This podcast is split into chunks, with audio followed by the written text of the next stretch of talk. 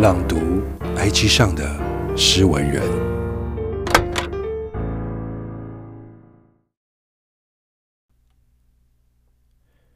爱你一万年。那时候，你认为他是你的余生漫漫，你的来日方长，什么都给了，却换来他的弃之不顾，他的远走了之。越是追求，越是失去。你以为只要对一个人够好，就能获得对方的关注。面对喜欢的人，你总是操之过急，释放越多的恋爱讯号，却迟迟收不到对方的回复。究竟是网络不好，还是他拒绝你的好？面对一个人排山倒海的好。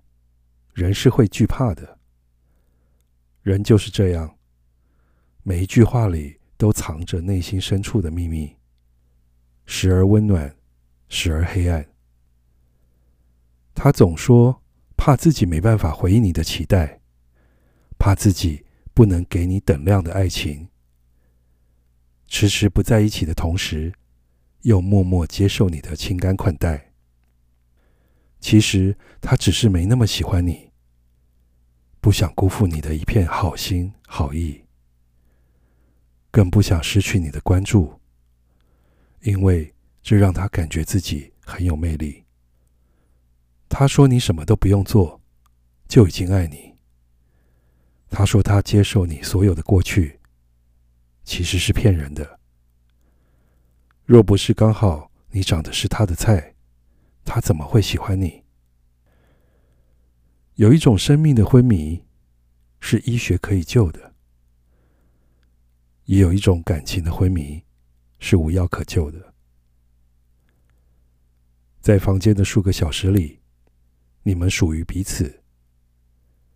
时间结束后，他属于别人，你属于孤独。现在的你就是这样。需要被抚摸的刺激感，陌生人的新鲜感，才能填补性空虚。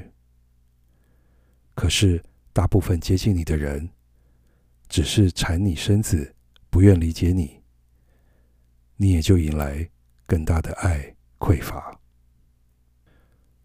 无论是男人或女人，一旦背弃追寻真爱，开始走马看花。把爱情当做股票基金，多方投资，分散风险，也就不再轻易把自己交出去，不再深入理解另一个人。爱会变，但是曾经发生过的爱，永远发光。爱上一个人和失去一个人，所付出的东西是一样的。那些你给过对方的，都是你曾经笃信的，爱你一万年。作者：温许。